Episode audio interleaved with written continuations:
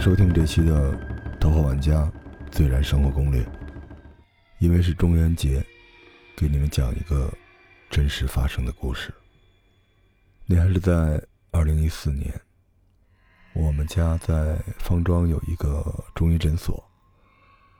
当时我们在诊所的二楼拉了一对隔离杆，旁边还安排了一个护士，为了不让一个特殊的病人的家属上到二楼，影响我们的治疗，因为今天的治疗。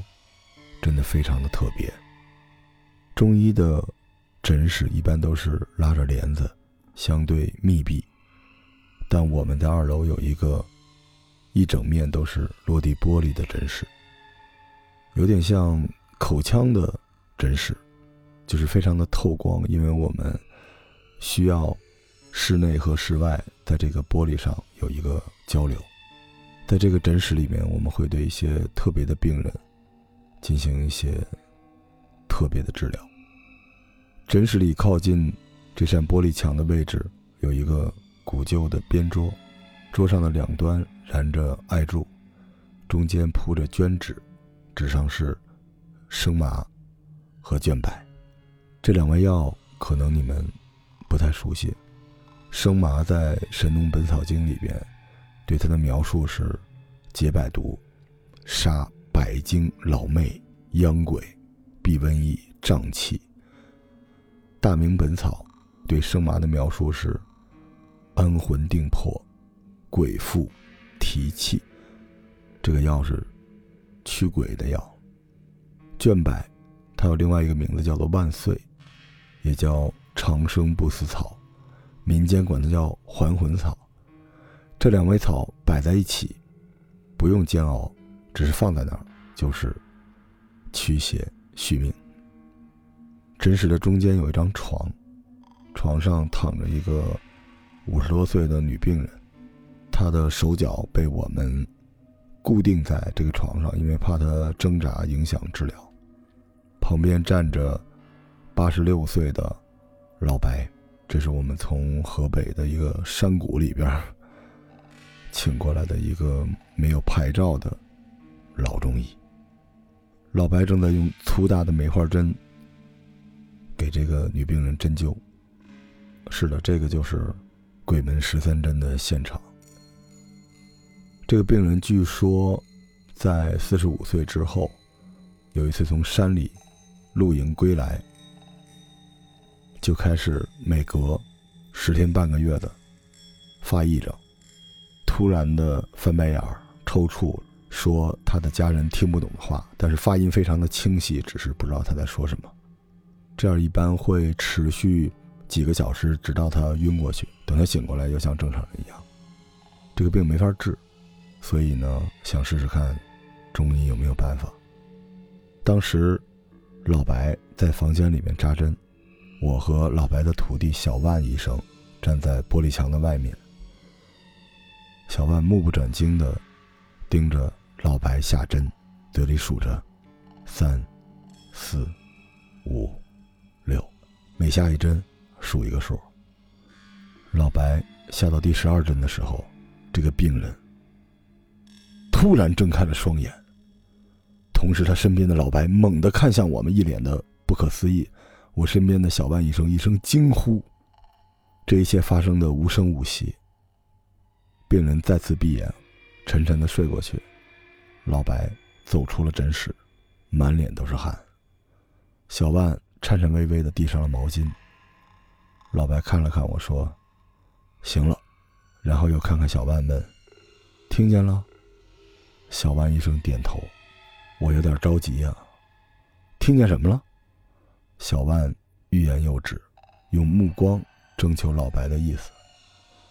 老白点了点头。小万转身想对我说话。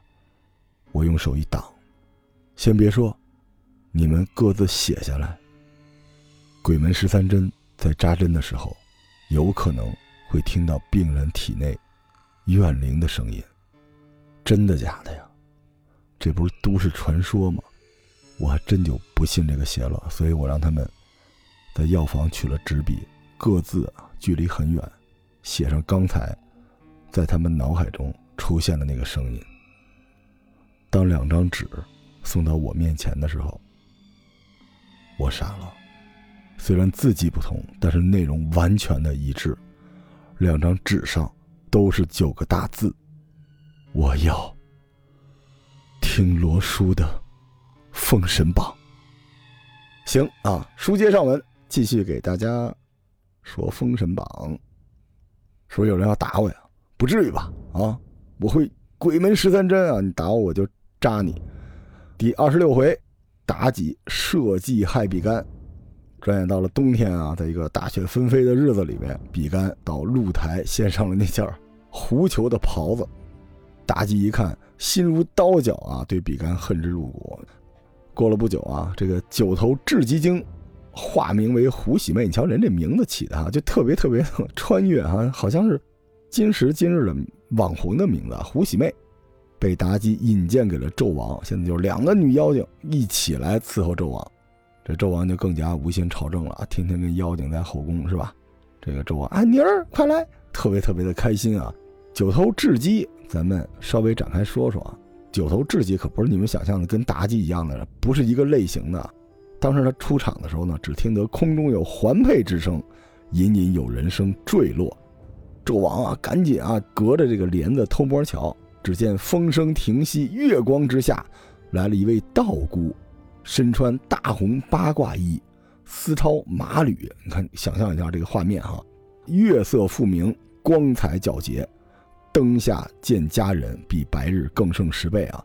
只见此女肌如瑞雪，脸似朝霞，海棠风韵，樱桃小口，杏脸桃腮，光莹娇媚，色色动人。妲己说：“妹妹来啦！”喜妹说：“贫道棘手了。”好家伙，你你们想象一下这个画面。东方不败，这是御姐啊，她这个范儿非常非常的正啊。再说这个纣王啊，看完了胡喜妹的美貌，回头再看了看妲己，如天地悬隔。原文啊，当然这妲己可能也玩腻了是吧？但是胡喜妹这个美色，至少不输苏妲己，而且更有风韵啊。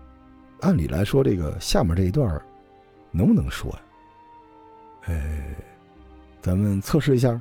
我给大家批判一下古典文学名著中的一些段落，是吧？你们一听这个高兴了，我还你们一下啊！就一开始这个鬼门十三针都吓着了扯平了啊！古典传统文化我们要尊重和继承，对吧？胡喜妹来了之后，苏妲己怎么把这个胡喜妹发给纣王呢？说我先去旁边换身衣服，纣王呢拉着胡喜妹出台玩月，就跑到这个露台上面啊看月亮。胡喜妹呢就跟着去了，纣王心动啊，就搭住了香肩。情谊甚密，胡喜妹也没有拒绝。纣王心中暗喜啊，开始撩她，说：“这仙姑啊，何不弃此修行，跟令姐一样住在我这宫里边？咱们朝夕欢愉，四时欢庆啊，岂不快乐？人生几何，何必自苦如此啊？修道干嘛呢？不知道仙姑意下如何啊？”胡喜妹低着头，一边扭着那个肩膀啊，一边不说话啊。纣王一看，嚯，居然没有推脱，于是啊。以手抹着胡喜妹胸膛，软绵绵、温润润、嫩嫩，腹皮就。胡喜妹半推半就，纣王见她如此啊，双手搂抱在她耳边，轻轻地说：“Oh my still lonely，忘不了 she told me，有一天我会飞上天空，就像波音七四七。如今最大的房门后的我想问问你，是不是没有新的夜，你也只剩自己？”胡喜妹说：“啊，爸爸啊，不是陛下，抱我。”于是二人偏殿交欢，云雨几度，方才携手啊，几度哈，不是一回啊。正起身整衣，忽见妲己出现。妲己一看这个胡喜妹乌云散乱，气喘吁吁，就问她：“啊，你怎么这样啊？”纣王说：“你猜，要不说这个是吧？你们要多读书，读好书，对吧？我们要坚定的批判这一段哈，以后就不许说了啊。这个《封神榜》里面这种桥段其实并不多。”忽一日啊，这个纣王和妲己饮酒的时候，妲己突然口吐鲜血，栽倒在地，昏迷不醒，开始整活了啊。胡喜妹说：“哎呦，这是他救急啊！我姐原来就这样，需要喝玲珑心煎的汤才能治好，而且掐指一算，这不是道姑吗？说王叔比干是七巧玲珑心可以救妲己，但是呢，怕他不同意。纣王说没事啊，这个把他叫来。比干来了之后，纣王二话不说啊，就你把你这个七窍玲珑心捐给我吧，你不是忠臣吗？说到这里边啊，我们要展开一下这个心是怎么吃的，是吧？这个心呢，确实吃了能安神啊，但是这个不是比干的心，啊，是猪的心。给大家分享一道秋季名菜啊，养生安神猪心汤。用料呢是一个猪心，猪心其实并不太贵啊。然后红枣四颗，搞一点莲子啊，莲子这个干的也可以啊，十几颗就行了。然后五到六颗桂圆，桂圆很重要。枸杞啊，咱们整个这个中医体系里边，枸杞就是全宇宙最重要的东西。来一小块生姜，怎么做呢？猪心啊，对半切一刀，就切一刀，一半一半就行了。然后把中间这个血块都冲洗干净，用开水啊，一定要用开水烫了它，不要太熟，焯一下就行了。下锅放莲子、红枣、桂圆、姜块，加两碗开水。这个猪心啊，千万别切成片儿，切成片儿呢，它就容易硬出来，跟猪肝一样，就是对切。因为这个猪心我们后边要吃，而且它必须要嫩，但是它容易柴。我们这个煮锅或者电饭煲都行啊，炖汤的功能打开，差不多一个半小时到两个小时左右，就煮它。煮完了，把这猪心捞出来，切成片儿。这时候切成片儿，你会觉得那个非常非常的滑嫩啊，就跟切豆腐一样。切好之后，再把这个猪心片儿放回到汤里边。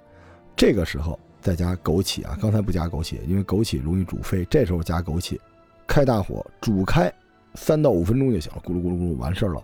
你尝尝这个味道，什么调料都不用放啊，直接尝。这个汤是甜的，当然你出锅的时候可以撒点盐啊，因为这个猪心还有点点腥味，撒点盐就可以了。也有人喜欢弄点白胡椒，但白胡椒会影响它这个汤的口感。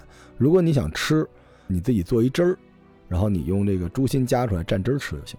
刚才这个比干的心呢，可能也是这么吃的，就不知道那妖精讲究不讲究啊？这个比干呢，把心捐出去了，看纣王完全不在意自己的死活，非常的不开心。于是呢，自己下了露台，骑马向午门疾驰而去。这集看起来内容少哈，那为什么读成一章呢？是因为比干其实是真正的历史上的超级 IP 啊。后来周朝灭了商，建立的时候，周军入朝歌。姜子牙干的第一件事儿就是加盖了比干的坟墓啊，所以比干是真的是历史上的大名臣。第二十七回，太师回兵陈实策，比干出了午门，路边有一个卖菜的妇人在那儿卖无心菜，不知道是不是空心菜啊？应该不是。比干就下意识的问啊：“什么是无心菜啊？”这妇人说：“人没心就会死。”你说这个妇人吧，她确实不是妖精变的，她就是一个普通的老百姓，她怎么来这么一句啊？很奇怪。比干一听，对呀，啊，大叫一声。在于马下，气绝身亡。这时候，文太师文仲还朝。文仲的师傅金陵圣母啊，那是截教圣人通天教主门下四大亲传弟子之一啊，是后台非常非常的硬。文仲呢，胯下是一个黑麒麟啊，然后拿雌雄双鞭，头生三眼，中间有一目有神通啊，白光数寸。这是商朝的太师，而且呢，在截教中啊，人缘非常非常的好。大家都以为是这些人被申公豹撺掇来的啊！咱们读完这二十五回你就知道了，其实申公豹真的没拉多少人来，基本都是奔着文仲来的。文仲回来呢，得知纣王胡作非为啊，写下了十个条款让他执行：拆露台、废炮烙、填菜盆、填酒池、拔肉林、贬妲己、斩费仲游魂、开仓赈济百姓、遣使臣招安东南，然后访夷贤于山泽。广开言路，最后想了想，加了一条，给罗叔的节目三连。文太师啊，上完条陈之后，又收到边疆急报，东海又反了，于是就平叛去了。这个平叛，咱们说两句哈。其实商朝是真的一直在跟东夷作战，最后纣王讨伐东夷胜利的时候，宣告了商夷战争终于结束，打了好久，但同时也预示着商朝的终结。这个《左传》有一个比较公正的评价，说纣克东夷而陨其身。正因为纣王将很多的主力部队投入到了东方战场，所以耗尽了商朝最后的一丝国力，让西方的周有了可乘之机。文王伐商之前啊，周已经有天下三分之二了。东夷到底做了什么，让商朝这么没完没了的打这个百年战争呢？其实，直到商朝前期啊，所谓东夷海带地区，就是你可以理解为山东沿海胶东这一块它是跟中原地区有一个并行的独立发展的一个谱系。就说白了，它是另外一个国家，它的文化语言都是不通的，而且它发展的也挺好。它是完全不同的另一个意识形态，中国的传统的王朝是绝对不能允许在身边有一个同样强大的农耕王朝的。这种文明对我们是有巨大的杀伤性的，反倒是什么游牧啊、渔猎问题不大。所以，其实商朝当时呢，在打这个东夷这件事情，也可以说是完成了夏朝都没有完成的万世功业。这件事情对于后来的中国的民族的认同，还有这个中国文化的融合。是有重大的贡献的。八百多年之后，殷商的移民后裔秦人就踏着纣王的脚步，最终建立了大一统的中国。所以说，其实周灭商啊，并不是什么商有多么无道等等之类的，是因为商主要是在对付东边，而周之前有盟约啊，帮商对付西边，结果对付完了之后，把商给顺道灭了，相当于一次正义的背刺。所以从这个角度来说呢。《封神演义》还是参考了历史啊，文太师一直带着商军的主力对东方作战，这是是这么回事了。当然，纣王对文太师还是非常敬重的啊，十条答应了七条，就是坚决不同意拆露台、贬妲己，还要斩这个费仲游魂。可见这纣王这人呢，虽然行事有点荒唐，但是对文仲还是非常非常的敬畏的。第二十八回，子牙兵伐崇侯虎，文太师走了以后，纣王哈继续九招喝，五招跳，姜子牙呢？到了西岐啊，成为了西岐的相国之后，密切关注着朝歌的动态啊。然后得知比干被挖心之后，就知道朝歌啊有点众叛亲离的意思了。于是极力怂恿姬昌攻打崇侯虎的领地，剪除纣王的羽翼。这个减商里面说了，我们再次向大家推荐《减商》这本书。它什么叫减商呢？就是周逐步的剪除商的羽翼的这么一件事情。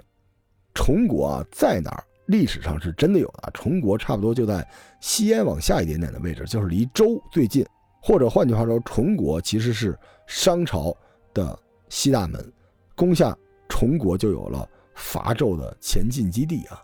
所以殷超欣然同意啊，决定亲征，率军十万攻打崇侯虎的这个崇城，这是正史啊。其实这周文王一点也不文啊，贼能打。你想想看啊，姬昌回到。西岐之后，很快就发起了扩张战争啊，在历史上是真的有的。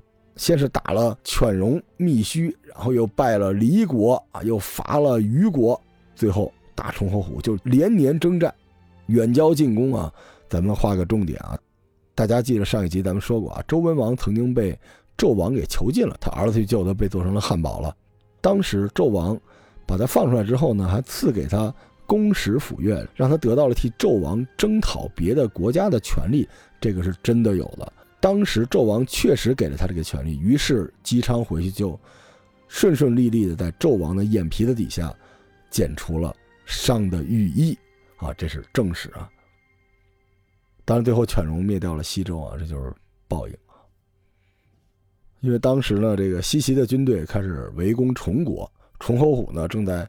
朝歌镇守啊，然后其子崇应彪英勇善战，但是还是打不过姜子牙他们这伙人啊。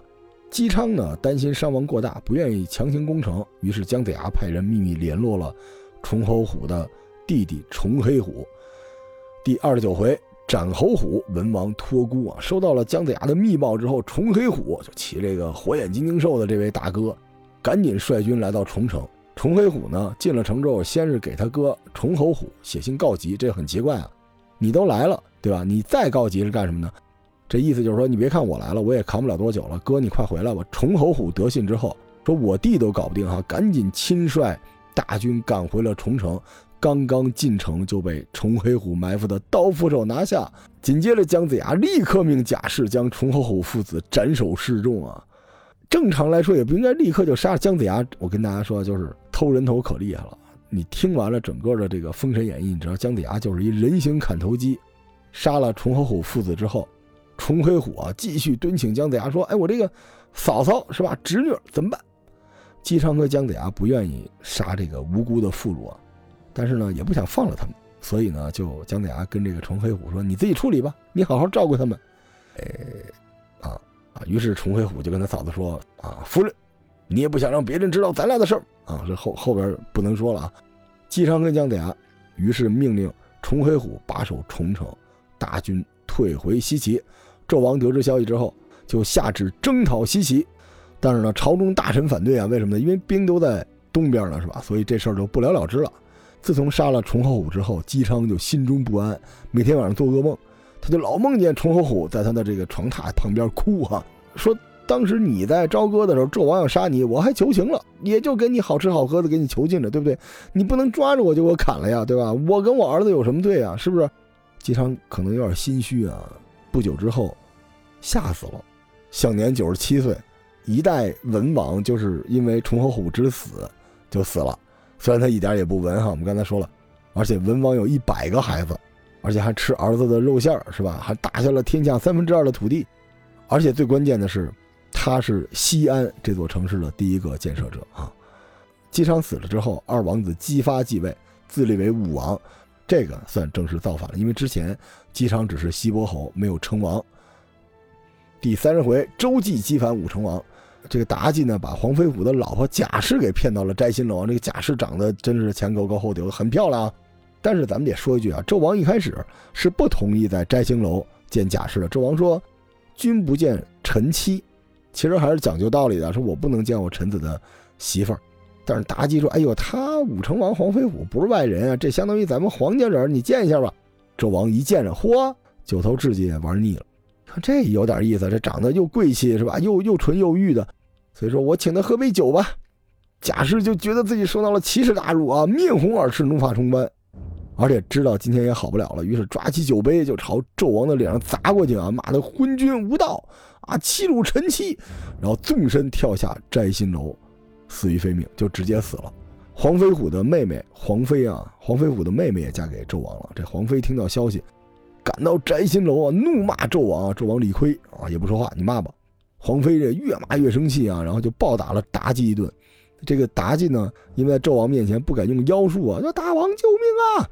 纣王过去劝架啊，差不多得了。结果黄飞一个鼻丢打到纣王脸上啊，纣王臊了，抓起黄飞也扔下摘星楼。结果黄飞虎的媳妇儿和他妹妹全都死了。这消息传来，黄飞虎的弟弟啊，他这个义弟黄明就劝他反出朝歌，投奔西岐。而且他这四个哥们儿啊，这四个部将。也都拜了把子，上了马，提着利刃就出去了。黄飞虎见这四个人反了，琢磨一件事儿啊，这个难道为了一个妇人，竟负国恩？你看黄飞虎这人，殷商武成王这个虚构的人物啊，我跟大家说过，一旦叫什么飞虎什么的，这就是瞎编的。兵器是一个金钻提炉枪啊，就是一大金枪，胯下神座是五色神牛，据说这个神牛能走八百里，这有什么用啊？这个这技能就是走得远哈，但是走得很慢啊。文里边呢描述说是善于统军，武艺绝伦啊，但没看出来啊，跟普通人打是一般般，跟这个神仙就从来没赢过。他呢有四个儿子，黄天化这个厉害，这被收走了。黄天禄、黄天觉、黄天祥。黄天祥是在没有师傅的情况下是比较能打的。义弟黄明、周记、龙环、吴谦就是他这四个部将。黄飞鸿实际上他对于西岐最重大的贡献呢，是他是一行走的大数据。他这四个哥们儿一看黄飞虎呢比较迂腐啊，不敢造反。这周记就激他，就在那哈哈笑啊。黄飞虎说：“这你笑什么？我媳妇儿都死了，就算不造反，但是你也不能笑我呀。而且我官居王位，位极人臣，我这么牛是吧？我披莽腰玉，媳妇儿妹妹都死了，还那吹牛呢。”周记说：“大哥，你只知道你官大，你有钱，知道的人是知道你有才华，你才能做到这么大的官儿。不知道的，以为你仗着你媳妇儿的姿色。”取悦君王，得其富贵。哇，这个这太狠了啊！黄飞虎这么讲道理的人，对吧？你拿这点八卦，你拿这个瓜来刺激他，怎么可能呢？对吧？哎呦，黄飞虎说什么呢？说气杀我也反了。呃，这讲国家讲这个亲情都不行啊！一说是你王八了，这不行啊！这立刻就反了。不国武成王啊，这非常的有气性啊，男子汉。这波人呢，他没有逃出西岐，他第一反应是杀奔皇宫。其实这是一正确的判断，因为当时群臣都在，不定怎么着呢。纣王一看来了，纣王也爷们儿了是吧？也特狠，骑马出阵，就跟这个黄飞虎这哥几个打在一起了。这么一打，哎，还就寡不敌众，纣王又撤回来了。黄飞虎说：“要不咱们给他击毙了吧？”正准备追杀，听说文太师回朝，黄飞虎撒丫子就跑。第三十一回，文太师驱兵追袭啊！黄飞虎一路的跑，跑到跑到临潼关附近，还是被文太师的大军给追上了。咱们看看《封神榜》的地理啊，朝歌，朝歌是现在的河南省的鹤壁市啊，以朝歌为中心，北方陈塘关，陈塘关李靖啊，东方魂游关这地儿呢，现在还没出场，就是文太师平乱这地方。南方三山关，西南嘉梦关，西北青龙关，过了黄河还有西方五关，这五关直接就插到西岐去了啊！临潼关、潼关、穿云关、界牌关、泗水关，整个《封神演义》出现的这关隘，包括我们后边说的这渑池这个地方，一共有十一处，总兵二十四位。咱们可以把实力大概给大家剧透一下：三山关这个地方不得了啊，所有的总兵最厉害的孔雀王孔宣。这集还没出场，然后就是一人杀五岳的张奎，渑池总兵，魔家四将在嘉梦关，然后李靖，咱们说陈塘关，张桂芳青龙关，邱隐啊这青龙关，红锦三山关，陈同潼关，张山三山关，邓九公三山关，这邓九公不得了啊，胡雷胡生这都是嘉梦关的，窦融游魂关，于化龙潼关，韩荣泗水关，陈雾穿云关，徐盖界牌关。徐芳穿云关，欧阳纯临潼关，黄衮界牌关，张凤临潼关，这是一排名啊。咱们慢慢的往下杀，反正都差不多了。这时候阐教的清虚道德真君一看，说：“嚯，这个我得帮他一把，用仙家法宝混元幡，将黄飞虎一行人瞬移到了荒僻的山中。”清虚道德真君，这是咱们这个小说里登场这么一人物啊，玉虚十二金仙之一。坐下呢，俩弟子，一个是黄天化，一个是杨忍，就是那克苏鲁啊，眼睛里长出俩手的那个，法宝特多啊，八棱亮银锤、混元幡、飞电枪、五火七禽扇、莫邪宝剑、钻心钉、收标画栏一大堆啊，零零碎碎的特别多，骑一个麒麟，而且这个清虚道德真君呢，算是比较大方的，这些武器基本都给自己的徒弟了，排名第十五名，混元幡出场了。这东西就是一空间魔法，就是一包裹啊，能把这个地方的缩地术，把你咵传到另外一个地方。你说你这么有能力一法宝，你把这帮人直接传到西岐去不好吗？你费这个劲呢？清虚道德真君又施展了仙法，迷惑了文仲，让他误以为黄飞虎呢要杀奔朝歌，赶紧就回去了。黄飞虎啊，趁机火速逃离，来到了临潼关，守将张凤迎战，就张凤打不过黄飞虎啊，他手底下有一个部将叫萧银，这个人呢。其实是黄飞虎的旧部，所以为了黄飞虎呢，就把张凤给杀了。于是黄飞虎啊，直奔潼关而来。潼关的守将陈同出战。陈同啊，受一人所授，得了一法宝叫火龙镖。这东西出手生烟，百发百中，镖发就飞烟。这个飞镖打出去就是屁股后边飞烟，光滑似一针，见人就穿心过。这太吓人了！这是导弹啊，这是一物理攻击啊！这我觉得就跟枪差不多了。这一枪。打死了黄飞虎，死了。周忌、黄明上来围攻啊，再用火龙镖打死了周忌。这清虚道德真君啊，这还没走，在天上看着啊，说哇这么废物啊，赶紧派弟子黄天化去救援。大儿子黄天化来了啊，三岁的时候就被清虚道德真君弄到自己的洞府啊，也不知道干什么来了哈，收为徒弟，到现在已经学艺十三年了。这黄天化不得了啊，比黄飞虎还厉害，丙灵功。这是清虚道德真君的大徒弟，师弟是杨任啊。然后他是姜子牙座下的四先锋，另外几个是五级南宫阔、哪吒。你看不是特厉害，没有杨戬啊，因为杨戬大家往下听吧，他基本上是姜子牙的军师。黄天化个儿高啊，身高九尺，面似羊脂，眼光暴露，虎形暴走。这个什么形象啊？这眼光暴露，这个就挺吓人的，因为应该是白白净净大高个哈，就头戴烈焰飞金冠，体挂团龙大红袍。就很漂亮啊，一个大神将的样子，万夫不当之勇。等到姜子牙啊封神的时候，黄天化是封神榜总榜的第二位。大家知道封神榜一共三百六十五啊，按理来说是，其实多了几个，他没数清楚。徐仲林，但是黄天化从上往下数，他居然是第二位，这是三山正神丙灵公，仅次于这个摆件，这是非常非常厉害。这是周朝的首位啊，人气超过了黄飞虎。第三十二回，黄天化潼关会复。黄天化土遁来到潼关啊，拿出他这个花篮这是全书第十七号法宝。他先从花篮里边取出了中药，用水研开，用剑撬开黄飞虎的上下牙关，灌入口内。须臾间啊，这个药剂转入万千门窍，剩下这点药呢，哎，不光能内服，还能外敷，敷在眼睛上。过了一个时辰，飞虎大叫一声：“三连！”啊，醒过来了。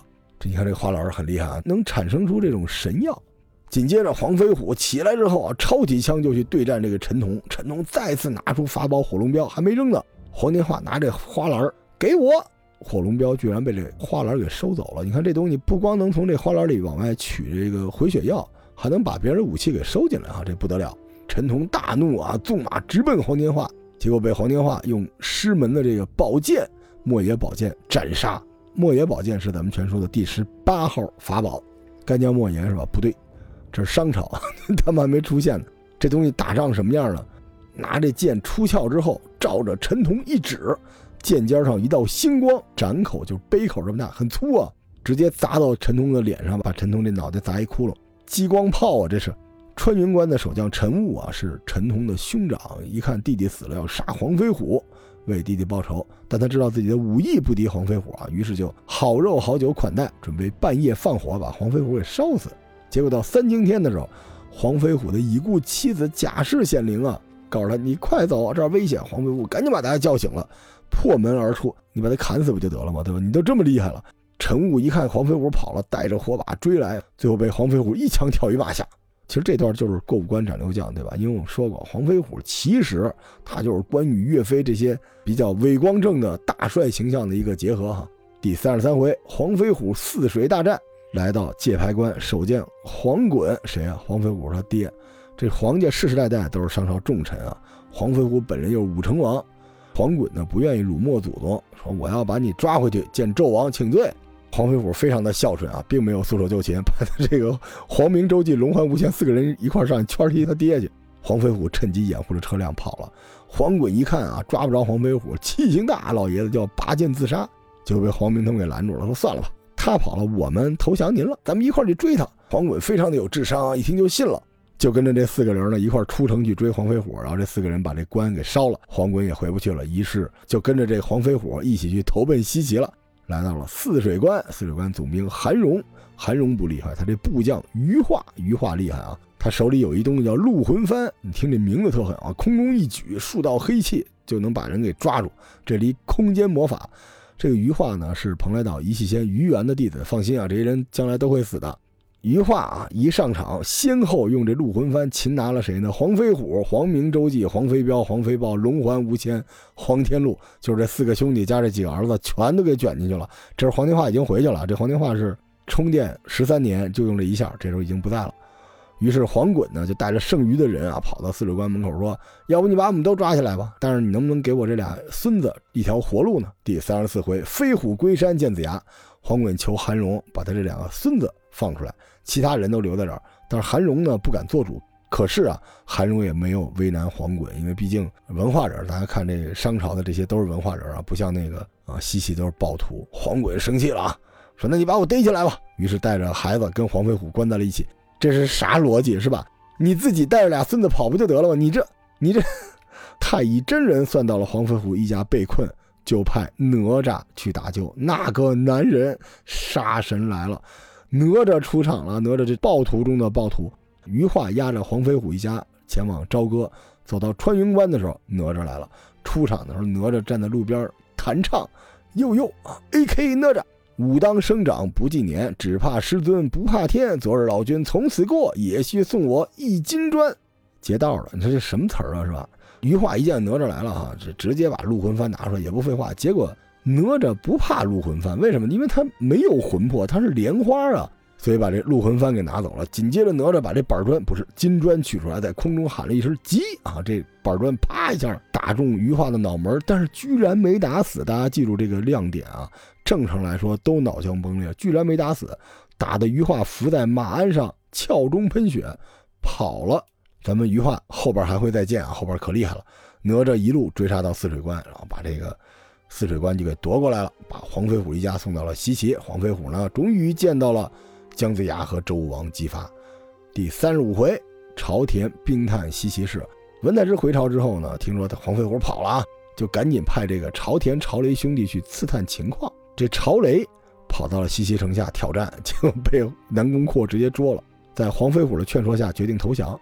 姜子牙呢，就让他回去，把他哥哥也给劝降了。朝雷回去之后，跟大哥说：“我已经投降了。”大哥说：“不行啊，咱们家人都在朝歌呢。”朝雷说：“也对。”哥俩商量之后呢，说：“要不这样吧。”咱把黄飞虎骗过来，咱还是把他捉回去。这这不抽象吗？结果俩人回去骗黄飞虎，然后黄飞虎早有准备，又把他们俩又给活捉了。然后姜子牙再次劝降啊，这这个剧情哈。姜子牙说：“你们这么折腾是为什么呀？然后朝里说：“因为我们有父母在朝歌。”然后姜子牙说：“武成王他们有父母吗？”黄飞说：“有。”姜子牙说：“那行吧，那我信了。”就把他们又放回了朝歌啊。这一集好废啊！第三十六回，张桂芳奉诏西征。朝天回去之后呢，真的骗了文太师，把自己的家眷带回了西岐。文太师意识到自己被骗，非常的愤怒啊，就派大将张桂芳征讨西岐。这是商朝第一次。主力部队啊，这官方的军队来讨伐西岐。张桂芳什么人呢？人界第一高手，青龙关总兵啊，纣王的大将，而且手下有一个先行官叫风林。张桂芳啊，不光精通兵法，武艺高强，而且啊，他还有左道的艺术。他一大招叫呼名落马术，这是我编的啊，这个术可厉害了，是一灵魂攻击。我一嚷嚷，我叫你名字，你就马上掉下来了。综合实力真的非常强，不光有这个妖术，而且而且也非常能打。所以死了之后，他这个封神封的就是丧门星君，他就是著名的丧门星。张桂芳率军来伐，黄飞虎赶紧告诉大家说：“小心啊，他喊到谁的名字，谁会落马。你可以不骑马，是吧？”但是西岐将领都不信啊。我琢磨着啊，我琢磨，其实主要还是因为西岐的这帮将领的名字都太好念了。你要是把那个……殷郊啊，殷太岁的名字念出来，对吧？北极御前显灵，体道助法，果经灭魔，地经猛力太岁，大威力智德元帅殷郊。你念这个，你还没念完呢，殷郊已经给你砍死了。当时那时候都死脑筋，不这么来。所以说张桂芳也挺牛的，他得背多少人名是吧？这第一战，张桂芳的先行官风林，先斩杀了文王姬昌的第十二子。这个风林大蓝脸，红头发，獠牙生上下，你看这个样子啊，外表非常的凶恶。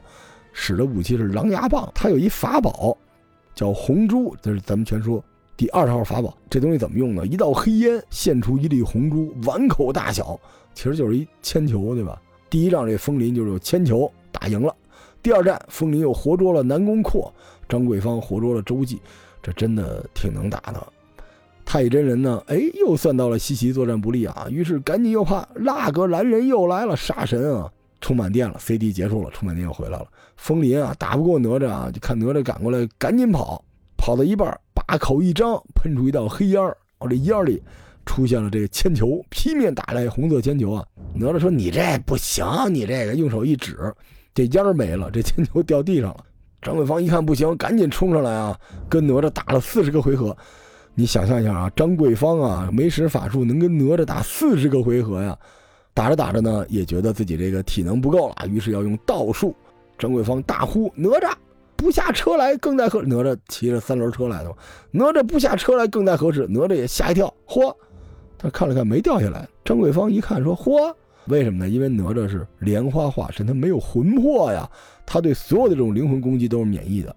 于是啊，哪吒取出了乾坤圈，大铁圈子，把这风林连带张桂芳都打成重伤，败退回营。”第三十七回，姜子牙一上昆仑，姜子牙掂量了一下啊，这个要不是哪吒骑车来，这关咱也过不去了呀。这把心一横，爱哭的孩子有奶吃啊。于是，我要去找舅舅，我要去昆仑拜见一只耳，我要去见元始天尊。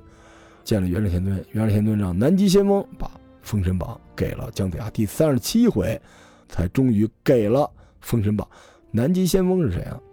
这是咱们古代各种传说神话中都有的这么一仙人啊。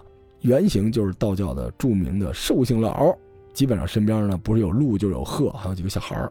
当然了，这个在不同的小说里边，南极仙翁的形象不一样，也是到了明清时期啊，民间才把寿星老和南极仙翁这个形象统一在了一起。这个特征呢就是大背头、白色长胡子、鹤发童颜这么一老人形象，没事呢骑着鹿，手拿着拐杖，上面呢还有一个长生的桃。他这个地位非常的高啊，他不是十二金仙啊，他比十二金仙。还要厉害一点，仅次于燃灯道人。元始天尊吩咐姜子牙在西岐建造封神台，张挂封神榜。封神榜二十一号法宝，神魔时代共同愿景，把坑都给我填满。但是先不提名了，自己体会啊。就是姜子牙的 OKR。临行之前，元始天尊还跟姜子牙说：“你出去之后，不管谁叫你，你都不能答应，不然会有三十六路人马讨伐他。”姜子牙拿了封神榜，出了麒麟崖。准备土遁回西岐，这时候他身后这申公豹来了，就喊他姜子牙，姜子牙，姜子牙。姜子牙说：“嚯，真有人叫我，不能答应啊啊！”这申公豹使劲叫啊，叫了三五次，见姜子牙依然不答应，于是大吼一声：“啊，你瞅啥？”姜子牙这个基因里的记忆啊，听到这声回头高喊：“瞅你咋的！”回了，就这么回头了啊。果然，这申公豹，申公豹其实是阐教是姜子牙的师兄弟儿。他被贬出玉虚宫之后，多次的助纣为虐，一生都与姜子牙为敌，处处跟他作对。但是呢，朋友圈特别厉害，口才也特别好，特别喜欢怂恿这些截教的人上来送死啊。但是其实你这么说的话，他应该是内鬼，对不对？他怂恿来的人到最后不都死了吗？啊，我们可能觉得这个申公豹也是潜伏在截教里边的我们阐教的同志哈。最大的一个 IP 名言：“道友请留步。”不过这句话原著里没有，这是咱们后边加进去的啊。申公豹呢，当时要跟姜子牙斗法术啊，说你要输了，你把封神榜烧了，把头摘下来，用这个头跑了一千多万里哈。这时候南极先锋呢，一看姜子牙上当了，就赶紧派这个白鹤童子把申公豹的头叼走了。这段咱们大家耳熟能详啊。姜子牙呢，赶跑了申公豹。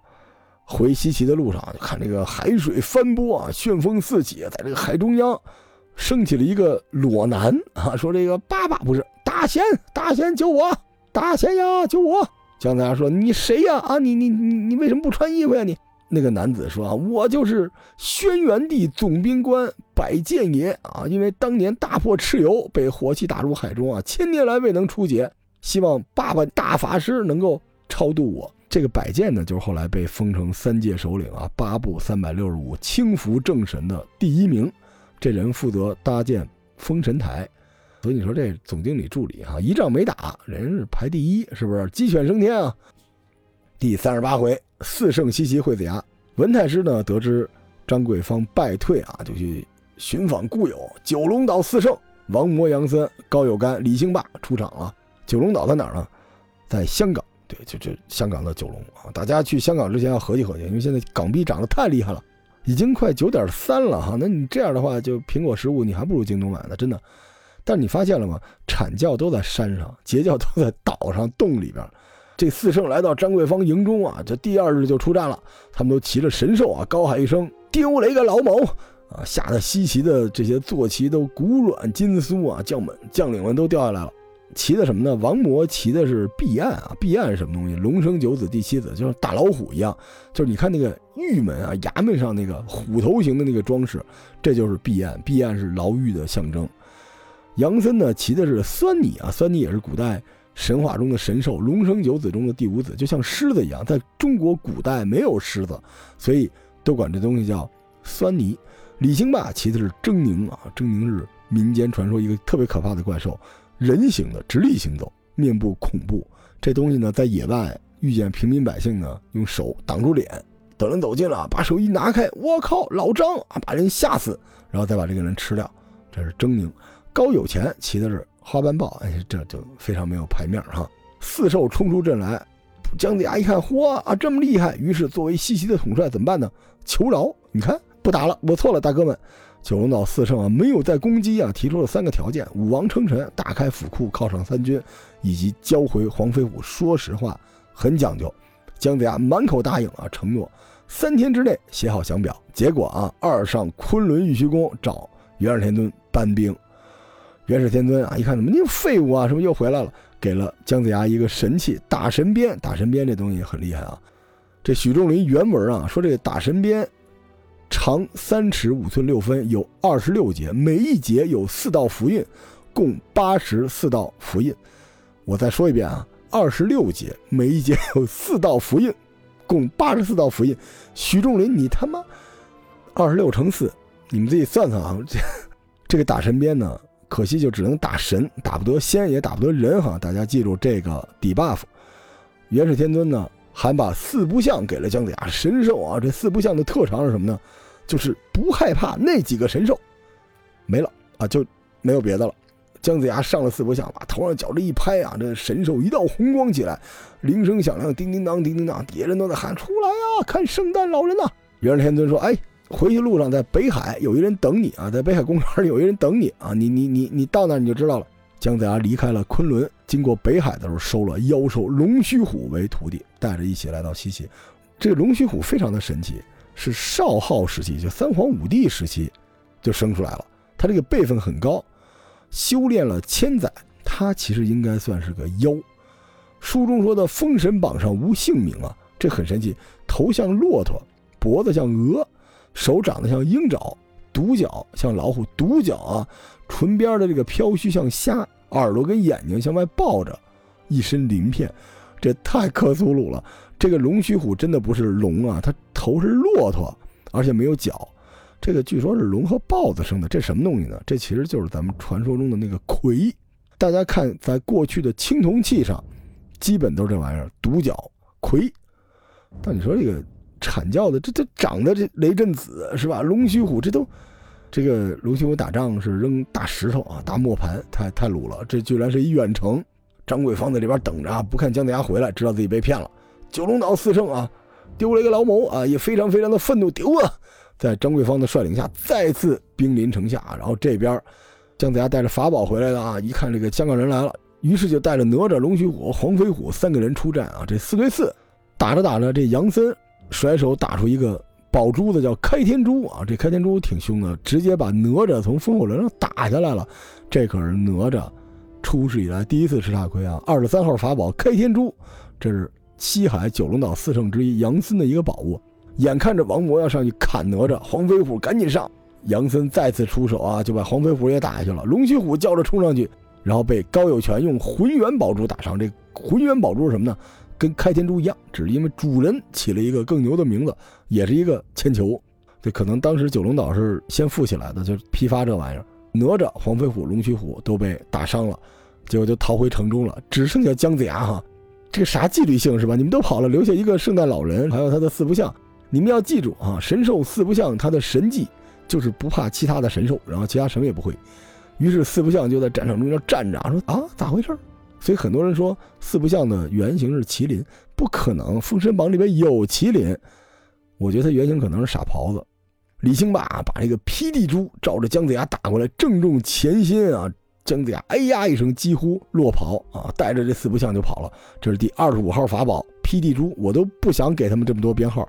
也是一铅球，所以平时他们在九龙岛就互相弹球子玩王魔追了上去，甩出开天珠，把姜子牙直接打死了，死了。啊，姜子牙在西岐有七死三灾啊，这是第一死就直接死了。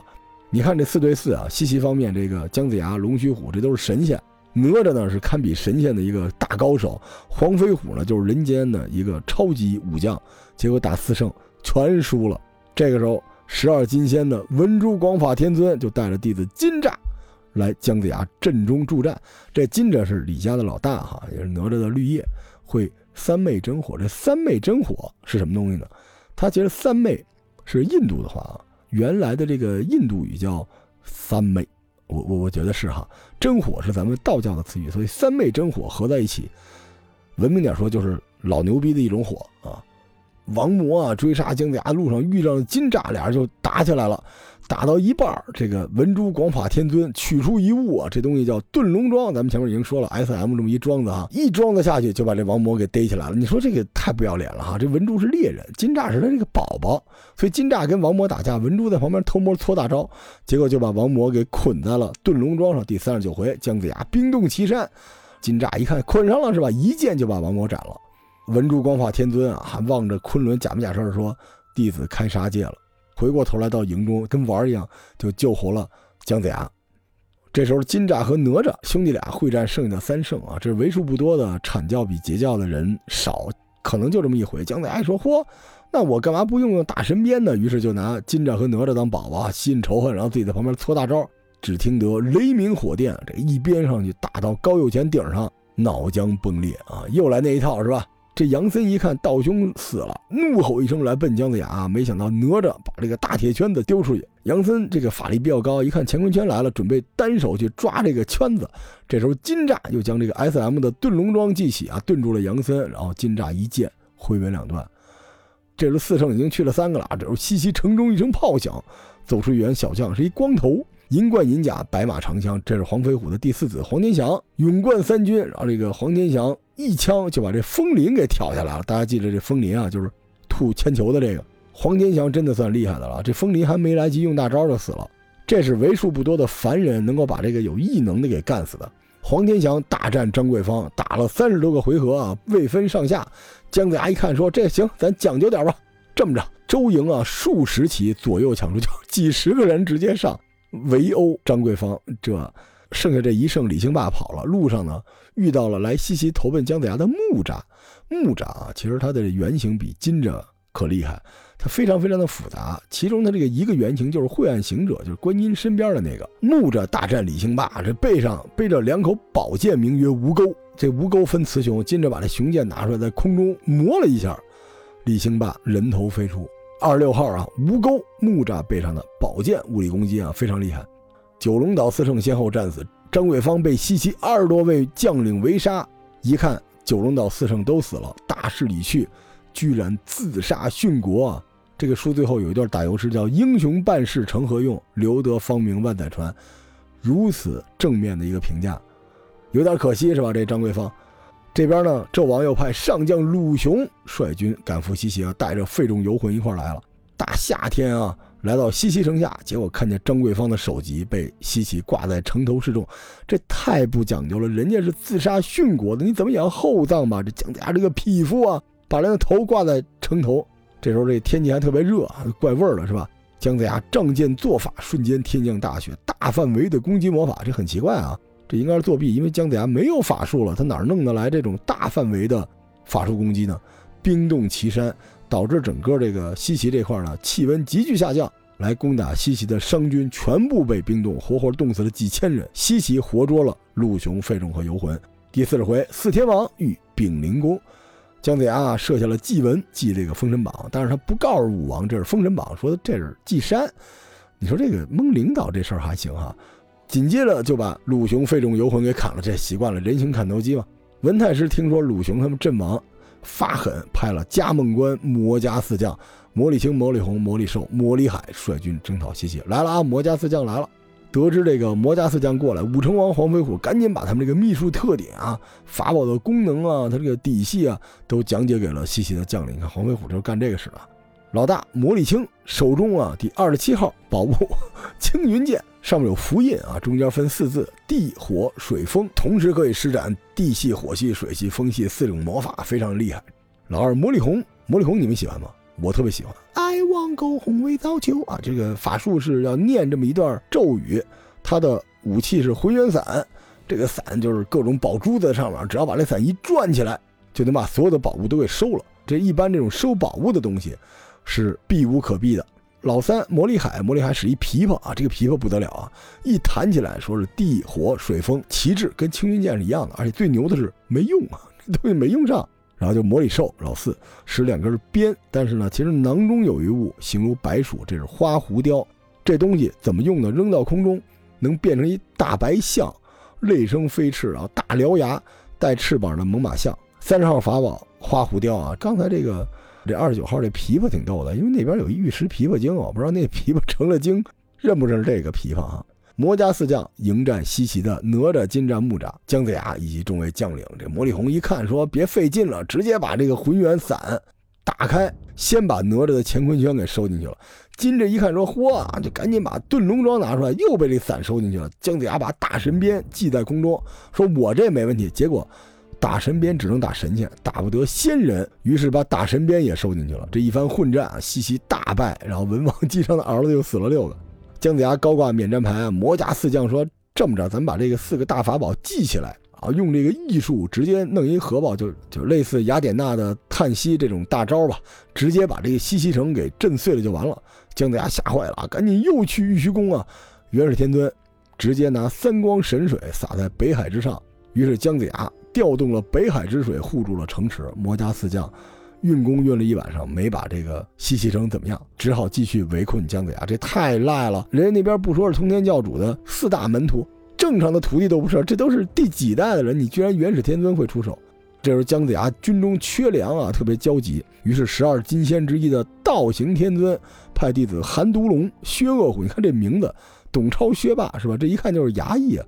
拿着一个法宝，第三十一号法宝。这法宝的名字叫斗，没别的名字，干什么使呢？聚宝盆。这斗里有一斗米，永远咬不光。这算一法宝吧？嗯。十二金仙之中的玉鼎真人派弟子杨戬来助姜子牙。那个男人终于来了啊！先说玉鼎真人，这是十二金仙里面最聪明的智谋，大仙、大数据。二郎神到底是不是杨戬？还有人扯这个呢？二郎神劈山救母，你们听过吧？劈山救完母之后，拜在了玉泉山金霞洞玉鼎真人门下，所以二郎神也是玉鼎真人的徒弟。然后杨戬也是玉鼎真人的徒弟。你说杨戬是不是二郎神呢？咱们再说说杨戬。当然，《封神演义》中没有提过杨戬有第三只眼，所以这个就是很多人拿这个说事儿。这个东西呢，我觉得许仲林可能做设定的时候不想全抄呗，对吧？可是啊，在书里边沿用了宋朝皇帝。册封过二郎神的一个封号叫清源妙道真君，这个封号在《封神演义》里面出现了，而这个封号实际上是二郎神的封号，所以抄也没抄全，是不抄也没不抄全。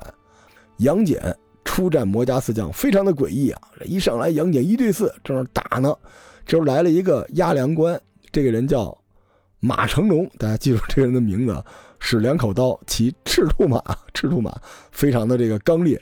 一看杨戬一个人打四将，说我来了啊！于是这个伯马直接冲到了阵中，力战四将！这魔礼寿一看这人来了，哦啊，取出花虎雕系在空中啊，化作了一只白象，口似血盆，牙如利刃。马成龙说完了，我来了，就被这个啊大象吃了一半，就剩俩腿儿了。这时候杨戬什么反应呢？原文说杨戬在马上暗喜。嗯，居然暗喜啊！这史上最惨的炮灰啊！我们要记住他的名字马成龙，还要记住啊！封神里边的小动物都会变成大白象，哮天犬后边也变成白象了。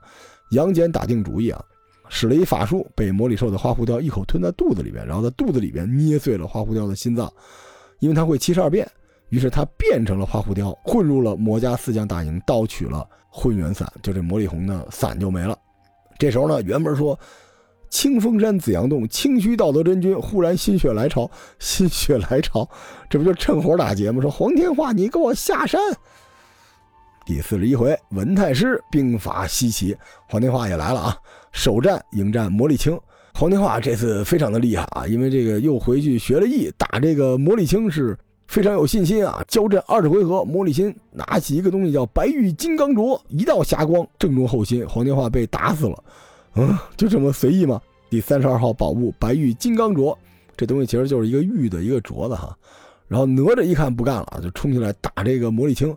魔力青把金刚镯来打哪吒，哪吒用乾坤圈去对这个金刚镯，乾坤圈是金的，金刚镯是玉的。于是这个金的就把玉的给打了个粉碎。不过黄天化很快就被他师傅就给救活了啊，而且给了新宝物钻心钉，这东西长五分，放出华光，火焰夺目。太吓人了！就一彩色的、带着电光的一个大钉子。黄天化啊，回到西岐之后，再次挑战魔家四将。这原文这样的：黄天化二话不说，发出钻心钉，正中魔力青前心，穿心而过。魔力青大叫一声，跌倒在地，死了。魔力红一看兄长死了，心中大怒，跑出阵来。这黄天化收回钉，乃复打来。魔力红避之不及，又中前心，又死了。魔力海说：“小畜生啊，居然敢伤我二兄！”急出时被黄天化连发此钉，又将魔力海打中，又死了。最后只剩魔力兽了。魔力兽一看，说：“我三个哥哥都死了。”就把这个花狐貂拿出来，但是忘了花狐貂是杨戬变的。结果杨戬一口把他手给咬掉了，露出骨头来。黄天化趁机一钉打来，又正中胸前。这就一个人用钉子把魔家四将团灭了啊！所以，请问啊，请问问你那个琵琶就真的是个乐器吗？是吗？玩月下用的是吗？就啥用都没有啊！第四十二回，黄花山收邓新张桃，文太师亲率大军来征伐西岐，到了桃花山，收了新环、邓忠、张杰、陶荣这四个人。这里边说一句，新环啊，新环是雷公啊，这雷震子呢不是雷公，雷震子应该是山寨新环的，也是大鸟嘴，然后大翅膀，拿一大棍子哈。文太师到了西岐城下。先后就击败了姜子牙、哪吒、金吒、韩毒龙，然后跟杨戬激战，西岐众将败回大营。我靠，这战斗力！文太师的法宝三十四号雌雄双鞭，这东西是两条龙化成的双鞭啊，分阴阳二气。这也不知道是文太师厉害还是这个鞭厉害，所以这个鞭每次都指来指去的啊，用了很多法术，就跟哈利波特那棍儿似的。雷偏斗，文太师挑战西岐的众将的画面是这样的啊。文太师那边在空中大将下来，正中子牙肩臂啊，翻鞍落旗。文太师准备来取首级的时候，哪吒蹬着风火三轮车，大喊：“休伤我师叔！”照文太师面上就一枪，文太师与哪吒交战三五回合，举鞭把哪吒一鞭打下轮来，金吒就跳过来了，准备救哪吒，连发两鞭，雌雄不定，或起或落，连打金木二吒，就又给打了。然后紧接着又打了韩毒龙，非常能干啊！就杨戬都没占得了便宜，被文太师用大棍子打脑门上了，但没打死，打出火星子来了。文太师骇然说：“哇，真是道德之士，这什么逻辑？没打死就是得道呗，可能就这意思吧。来日再战哈。”姜子牙、哪吒、杨戬继续打文太师，这次用大神鞭打断了文太师两根鞭的一个，文太师也被打落马下。第四十三回，文太师西岐大战，云中子派雷震子下山啊，遇到了文太师兵败，然后就发生了星环对雷震子，于是就发生了星环对雷震子的空战，特好玩。俩人长得差不多，都是大鸟，带着翅膀、大棍子。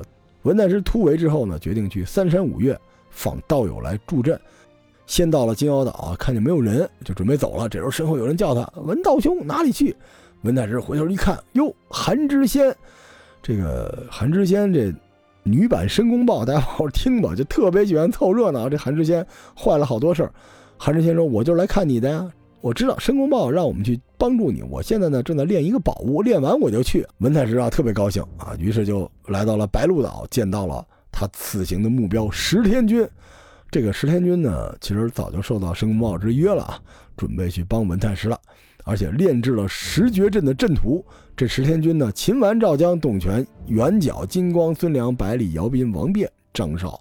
十绝阵啊，天绝阵、地裂阵、风吼阵、寒冰阵、金光阵、化雪阵、烈炎阵、落魂阵、洪水阵和红沙阵。文太师带着石天君返回西岐，在两军阵前摆下了十绝阵，邀请阐教修士来破阵。这可是第一次摆阵啊！封神榜的主菜来了，封神榜就是破阵。这已经第四十三回了，第四十四回，子牙魂游昆仑山，一看这名儿，又死了呗。文太师呢，挨个问了这个石绝阵的功能啊，咱们后边破阵的时候给大家说一下。打之前呢，姚天军说：“这么着，咱先不用摆阵，是吧？我有一秘术，我在落魂阵里面做一个姜子牙的草人，每天祭拜，我二十天能把他拜死。”结果。嗯，就真的给拜死了。姜子牙很随意啊，但是他这魂魄呢，飘到封神榜，因为他死了要进封神榜，结果守封神榜的这个摆件就给推回去了。你说这个阐教作弊还能这样是吧？要不摆件封这个三百六十五正神的老大呢？姜子牙这魂魄呢，就哎飘到了昆仑山，你看多会飘！你倒是飘到截教那边了，飘到阐教这边。南极先锋和赤精子一看他的魂魄啊，赤精子就把他的魂魄送回了姜子牙的肉身里边。而且呢，自告奋勇入阵去抢姜子牙的草人儿，踩着两朵莲花。因为这个十二金仙，大家后边就知道，打仗的时候都是头顶上有一庆云防御，脚底下踩的都是莲花，就是他这个电动自行车。结果呢，赤精子入阵之后呢，自行车给留下了，但是把姜子牙这草人给抢出来了。抢出来之后觉得不行，我这法宝弄不了他，于是呢，请示了元始天尊，决定去找老子借法宝。老子出场了。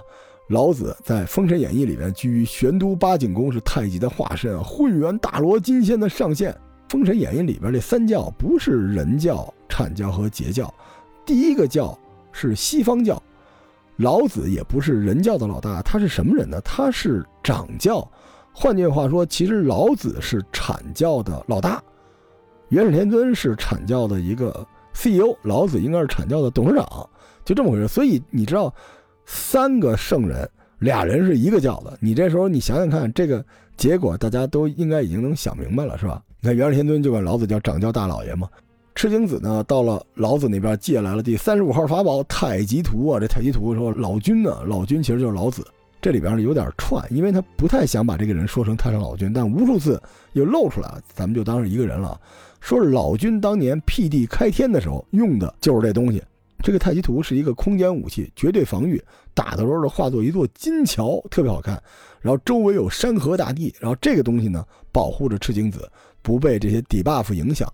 赤精子呢拿着太极图看起来牛逼哄哄的，结果再次被姚天军用这个大黑沙子给击败了。结果太极图这种超级至宝居然被留在了落魂阵中啊！赤精子落荒而逃，这太狼狈了。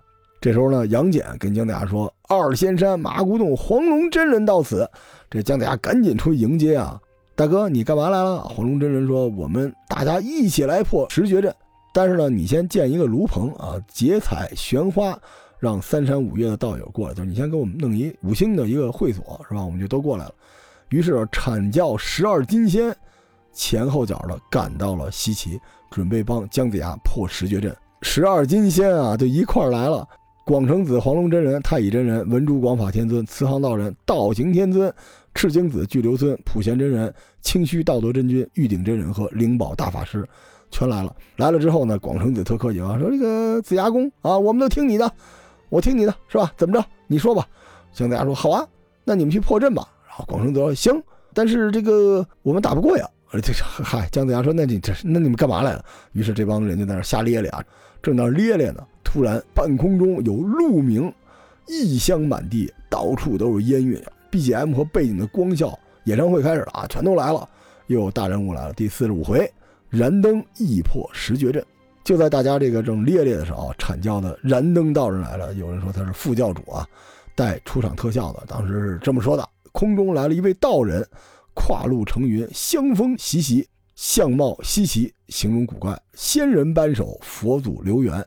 你看啊，这里面透露出什么？佛祖留缘。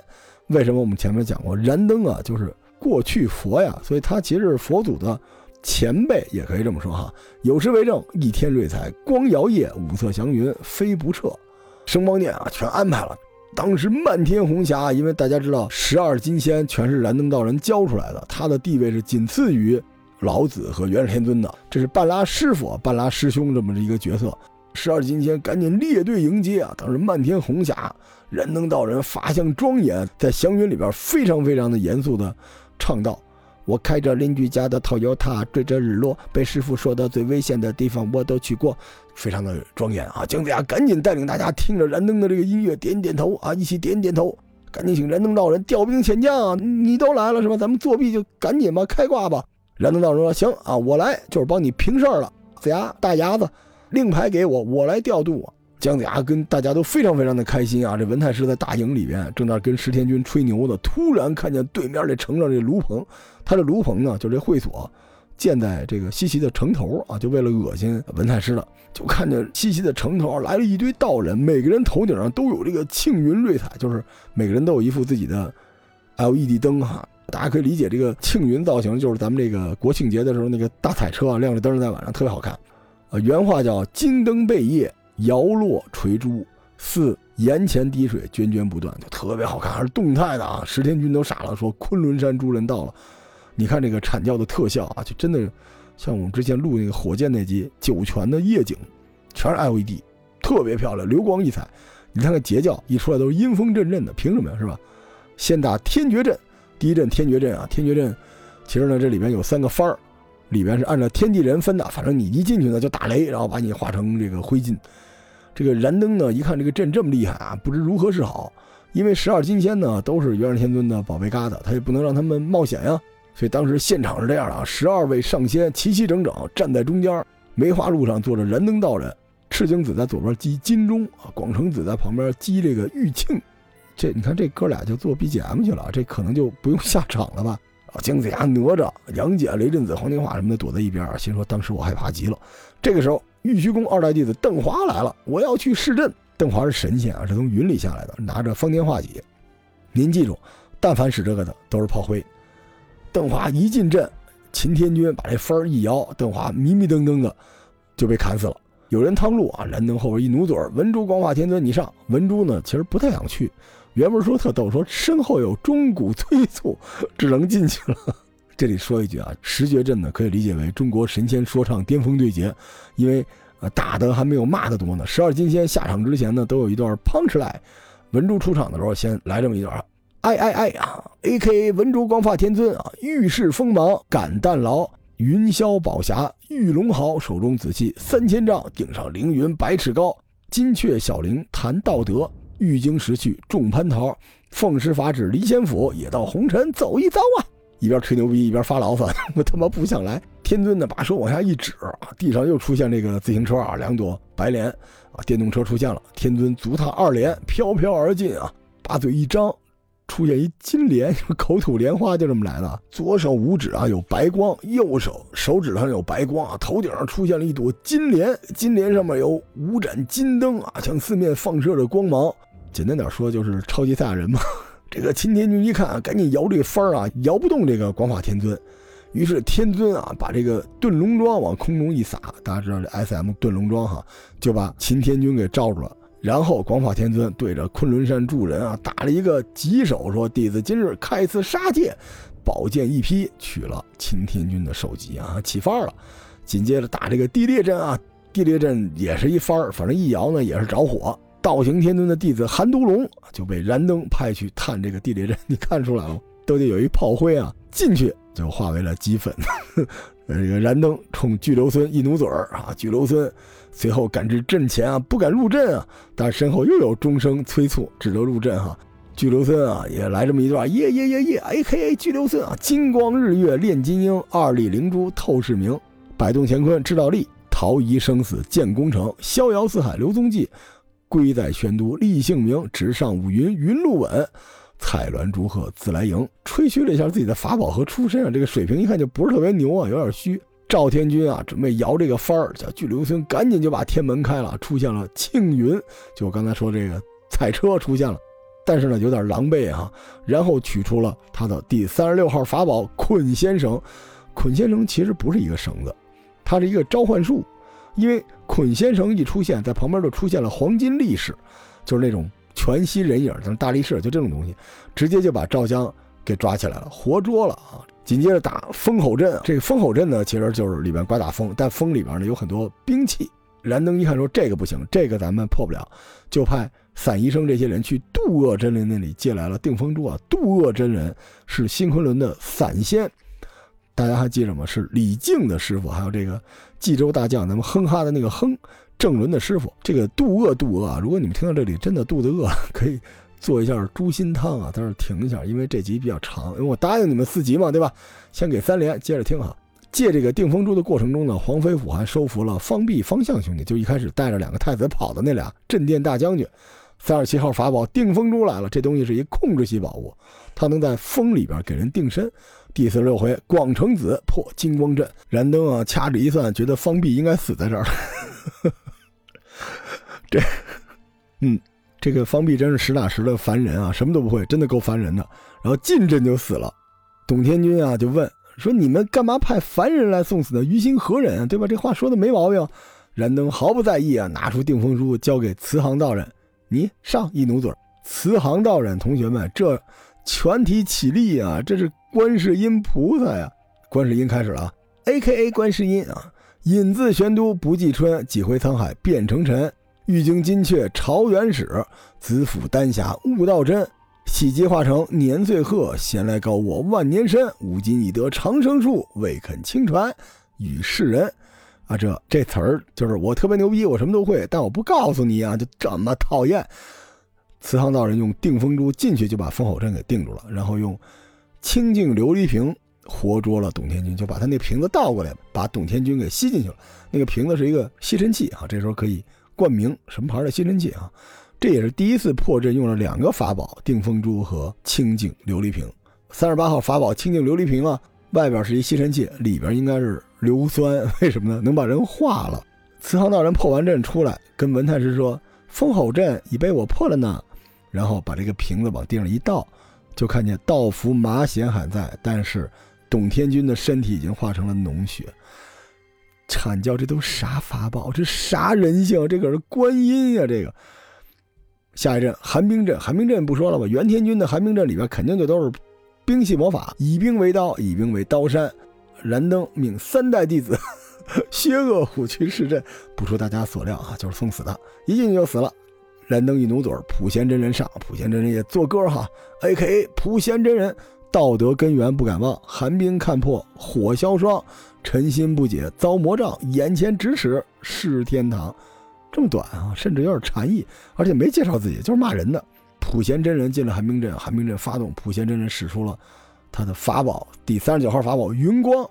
这东西什么呢？就是手指头上有一个白光线儿一样，用这个线儿长出一个巨大个的庆云，它应该是一个庆云的增幅器。我们刚才说了，庆云就是那登车，国庆的登车。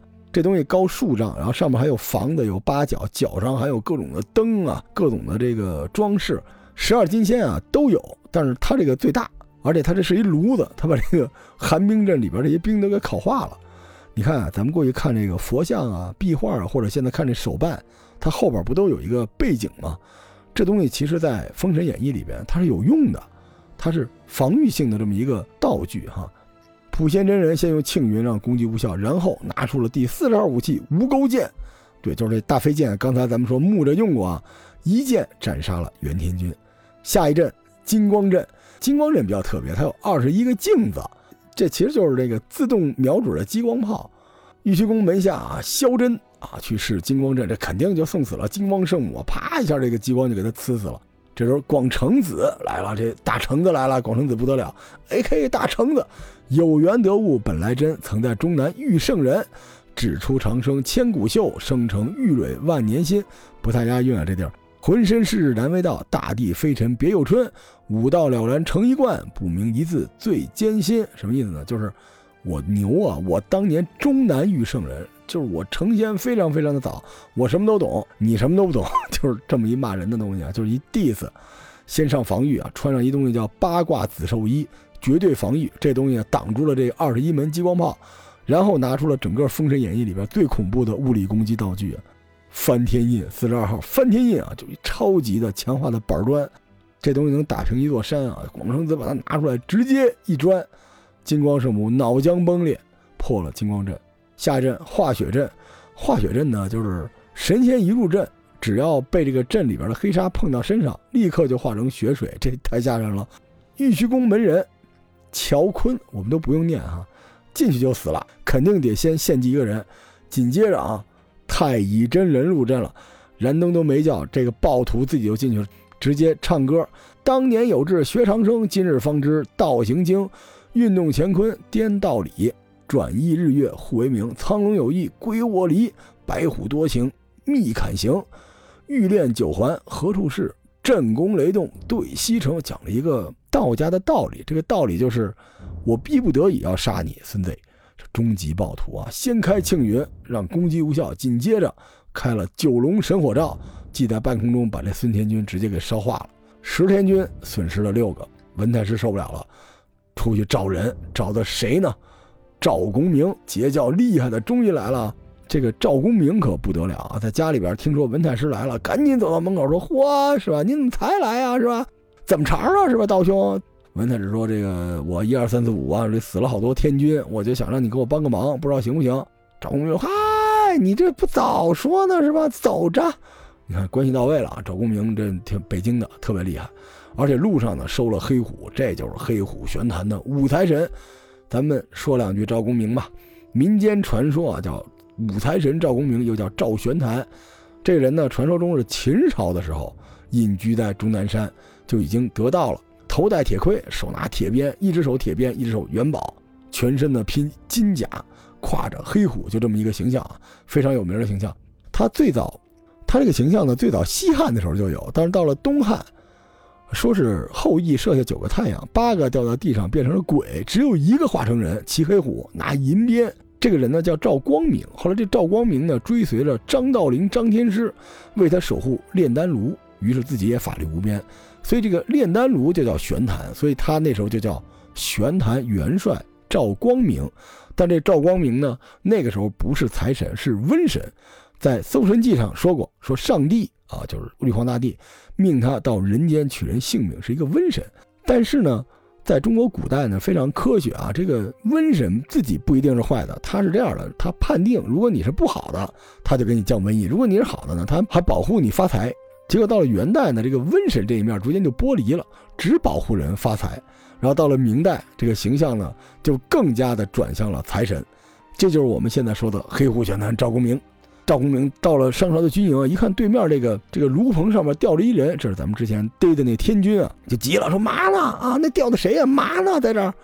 然后旁边这个天军说，这就是地裂阵阵主赵江。赵公明怒了，我靠！说咱本身都是同一个大教派下边，怎么能这么侮辱人呢？啊，你下回我也逮他一个，看丫怎么着。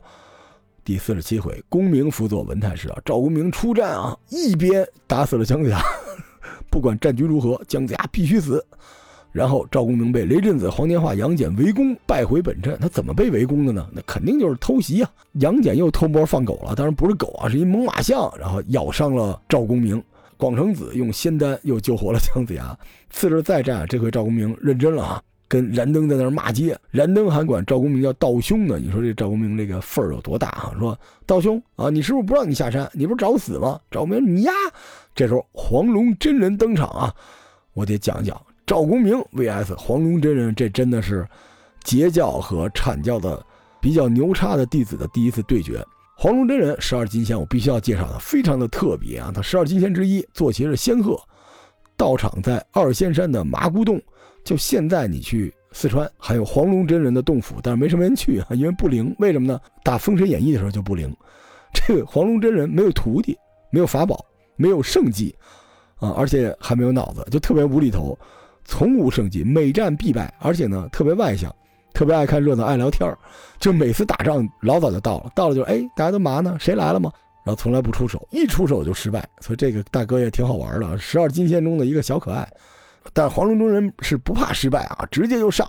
赵公明拿出了伏龙锁，第四十三号法宝伏龙锁，应该跟捆仙绳差不多，三下就把黄龙真人给捆了，就特别废柴。就是赤精子不干了啊，说嚯是吧？骂骂咧咧就冲过来了。赵公明一看说：“嘿，我这暴脾气，拿出另外一件东西，第四十四号法宝定海珠。这个法宝厉害，这东西一共有二十四颗。据说啊，这个东西后来兴于世门，什么意思呢？就是到最后佛家的时候变得特别特别厉害，化为了二十四诸天，就是佛家的这个这个天那个天，二十四颗珠子啊，将来都要成佛的。赵公明把这珠子系在空中。”有五色毫光，但是神仙观之不明，应之不见，什么意思呢？就是隐形的铅球，一球把赤精子打了一跟头。这大橙子啊，广成子一看说：“嚯，孙子！”大橙子也来了。赵公明甩手一铅球，把广成子也打到地上。紧接着，这道行天真、玉鼎真人、灵宝大法师一拥而上。这可是十二金仙啊，打群架是吧？结果全给打了，太凶了，一个人打六个十二金仙啊！当天晚上，赵公明把黄龙真人小可爱给吊起来，然后玉鼎真人呢，让杨戬去把黄龙真给救出来，太丢人了，对吧？第三日再战啊，赵公明对战燃灯，这燃灯不得了，这教主级别的这个十二金仙牛逼了，说教主都来了是吧？这这走吧，走着吧是吧？咱们看看这个。准圣人是怎么打仗的？就跟着燃灯一块儿了啊！这个撇着嘴，横着就走出来了。然后燃灯跟赵公明一对面，赵公明举起定海珠，燃灯摸头就跑。他坐下这小鹿都傻了，你他妈倒是打两下啊，是吧？我作为一个坐骑，我不要面子的吗？都是坐骑。昨天我们哥几个在停车场那还聊天呢。姜子牙那个袍子，哪吒那个三轮，黄飞虎那个牛，还有一群火眼金睛兽，都管我叫大哥，是吧？你这你打都不打，我这回去怎么吹牛？啊！燃灯道人啊落荒而逃，逃到了武夷山。这时武夷山呢有散修，就是没有组织的，不是公务员，SOHO 啊，这个民间的这两个宅男，萧生、曹宝在这正下棋呢。结果一看燃灯来了，行，我帮你吧。然后赵公明就问：“你们俩谁呀？”这萧生说：“哎，听我说一段啊。堪笑公明问我家，我家原著在烟霞，梅腾火电飞闲说，手中金莲气自夸。”三尺交通为活计，一壶美酒是生涯。骑龙跨出游沧海，夜景无人玩月华。赵公明耐着性子听完，心说：“你们家打不打？是吧？”许仲林，你家有点别的没有？就他妈知道唱歌。赵公明记起法宝伏龙锁和定海珠啊，就俩一起来直接打。结果萧生啊，用一个东西叫落宝金钱，把这俩法宝都给击落了。这四十五号法宝，落宝金钱这个东西可不得了，这东西是一个卦，不管你的法宝是什么。只要你使出来，这落宝金钱一个钱儿过去就给你兑掉了，直接这法宝就掉地上了，百分百击落。一旁的这个曹宝赶紧就把这个伏龙和和定海珠捡起来。队友打架你舔包是吧？你这不进惨叫太可惜了。赵公明一看定海珠丢了，赶紧把这个神鞭给拿出来了。萧生要发金钱，但是不知道这神鞭呀，它是兵器，不是法宝。结果一鞭打中了萧生的脑门，打得脑浆崩裂。所以这个。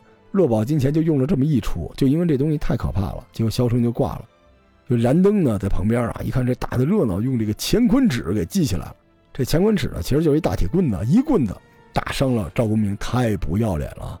赵公明逃跑了，燃灯呢就找这曹宝要赵公明的这定海珠。你说这这这个嘴里说这个我我我不想要啊，我不想要这个定海珠啊，我听着这个很厉害，但是我不想要，我怎么能要呢？对吧？但是我也不想走，我就是想告诉你，我不想要。这个特别像我小时候啊，我小时候想吃冰激凌，我爸妈不给我买，然后我就在冰激凌摊门口唱歌，呃，大概歌词是：我不爱吃冰激凌，我不爱吃冰激凌，因为我爸爸妈妈也买不起，我们家非常穷，但是我还是不爱吃冰激凌。然后我爸妈滚滚滚滚滚，就给我买了。你说这个曹宝多有眼力劲儿，说这这得了，您得着吧，这个哈，这珠子我也没什么用，您得着您得着。但是曹宝，你看错人了啊！一会儿你就知道了，你讨好燃灯是没有什么用的。就是赵公明法宝都没了，就去三仙岛找他妹妹云霄娘娘去借这个法宝金角剪。云霄一开始不借啊，说这东西太凶了，这万一造杀孽怎么办？云霄是一特好的人。结果赵公明呢又遇上这个挑事的母子韩知仙了。这韩知仙女版申公豹回去起哄。说哟喂，这怎么能不借呢？结果耐不住这帮人起哄啊，于是云霄娘娘就把这个金角剪借给了赵公明。赵公明拿着大剪子回来找燃灯算账。第四十八回，陆压献计射公明。赵公明拿着这剪子找燃灯哈，这燃灯肯定不还啊。于是啊，赵公明就把这剪子拿出来了。这个剪子是两条蛟龙，采天地灵气，受日月精华，起在空中，往来上下，祥云护体。就这个剪子自己有庆云。这个不得了啊！哪怕你是得道神仙的，一插两断。燃灯一看，嚯，这没见过呀！这还没来及说话，一剪子下去，把坐下的梅花鹿剪为两段。这梅花鹿心说：“我他妈……嗯。”这时候空中又有异响，西昆仑的陆压道人来帮助西西。陆压，《封神演义》超级 IP 啊，散仙之王。燃灯都不认识陆压，说你谁呀？陆压说：“我是差不多先生啊，我的差不多是天生，代表我很天真。”也代表我是个闲人，跨青鸾，骑白鹤，不去蟠桃参寿月，不去玄都拜老君，不去玉虚门下惹。三山五岳任我游，还到蓬莱随意乐。这段牛啊！这个不吃蟠桃什么意思？吃蟠桃就是天庭的公务员，不去拜老君，不去玉虚门下打招呼。就我这一超级散人，谁也管不着我。燃灯啊！一看说行了，别说了啊，赶紧吧，你行不行？比划比划。带着陆压去对战赵公明啊，牌面啊，十二金仙一看说，嚯，这么大来头是吧？都差不多先生，差不多是天生了，走起范儿。燃灯也起范儿啊，在后边撇着嘴啊，说这走破阵去啊，怎么怎怎么茬了是吧？破阵。这后边这金仙老几位说，您您赶紧的吧，您您您路都没了，您还牛呢。陆压啊，唱着歌就出去了，他可能是一歌手。烟霞深处访玄真，坐向沙头喜幻尘，七情六欲消魔剑，且把功名覆水流。不押韵哈这段。任逍遥自在前身，寻野叟同垂钓，觅诗人共赋吟，乐陶陶别是乾坤。特别爱唱歌，而且呢，就他这个就属于那种网红博主，就隐居在大理，但是呢，必须全世界都知道我隐居了。原来还没什么事现在一天发一百个朋友圈，就这种啊，就是天天告诉所有人，我是散仙啊，我很自由啊，我是在野的。赵公明说：“你谁呀？啊，你丫谁呀？”陆压一听来劲了，说：“这可是你问的。”幸似浮云，意似风，漂流四海不定踪。或在东阳，赵公明，停停停停停停停，抽自己嘴巴是吧？我跟这帮人废什么话？一张嘴就唱歌，于是就开打。这个陆压非常的厉害啊！找公明把这个金角剪系在空中，陆压观之，大叫一声：“来得好！”画一道长虹而去，跑了。嗯，这就也被击败了。陆压回到大营啊，这老哥几个都特别没好脸子，说：“你这……”陆压说：“没事啊，拿出了第四十八号法宝，这个太阴损了，钉头七剑书。”这个东西呢，不是普通的诅咒的，这东西是死亡笔记，在这个书本上面呢，画上这个赵公明的人，然后呢做法就让他不舒服，最后呢拿七支箭射这个书上的人射哪儿这个真人哪儿都受伤，就特别特别的狠，就开始诅咒赵公明啊。这时候赵公明就迷迷瞪瞪的，你说也不知道谁是旁门左道，但赵公明就不能上场了。截教这边继续摆阵烈焰阵，这烈焰阵。一说就知道，里面就都是火嘛，三昧真火在里边，能发三昧真火的挺厉害的。陆压不怕，唱着歌进去了。这次十二金仙都不爱听了，也不知道你爱不爱听啊？这听众们爱听吗？烟霞深处运玄宫，睡醒茅庐日已红。翻身跳出尘埃境，肯把功名付传鹏。受用啊！停停停停停，燃灯说可以了啊，不用唱了。这个烈焰阵不是发火的吗？可是陆压不怕火，就等于攻击无效。这时候陆压拿出了他的第四十九号斩仙飞刀，这东西。太狠了！他手里有一葫芦，把这葫芦打开，出现了一丝光。这个光啊，从这个葫芦口出去，越来越大，越来越大。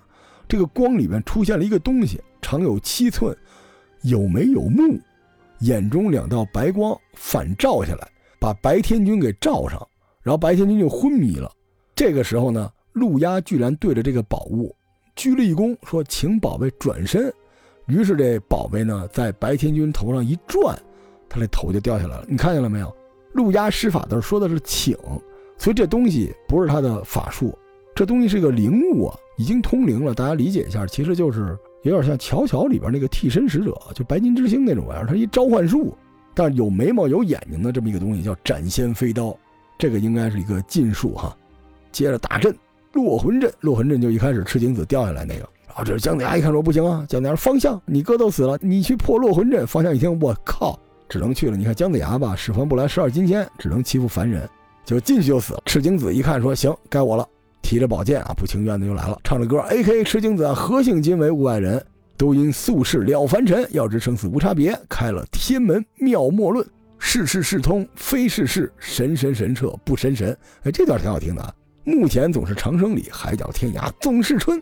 这最后这个就太没文化了，反正就大概这意思就是哪儿打不是打呀。这次这个赤精子厉害啊，拿着这个第五十二法宝阴阳镜，这个镜子呢半边白半边红，白的一晃人就死了，到了这地儿一晃就破了阵。这边呢赵公明不是被咒的不行了吗？知道自己是中了招了，然后让他的徒弟陈九公和姚少司去抢这个钉头七剑书，你把它抢回来，我这个病就好了。陈九公、姚少司到了那地儿。就给抢回来了，姜子牙就直接被踢飞了。但是呢，这个钉头七剑书快运回商营的时候，被杨戬和哪吒给夺回来了。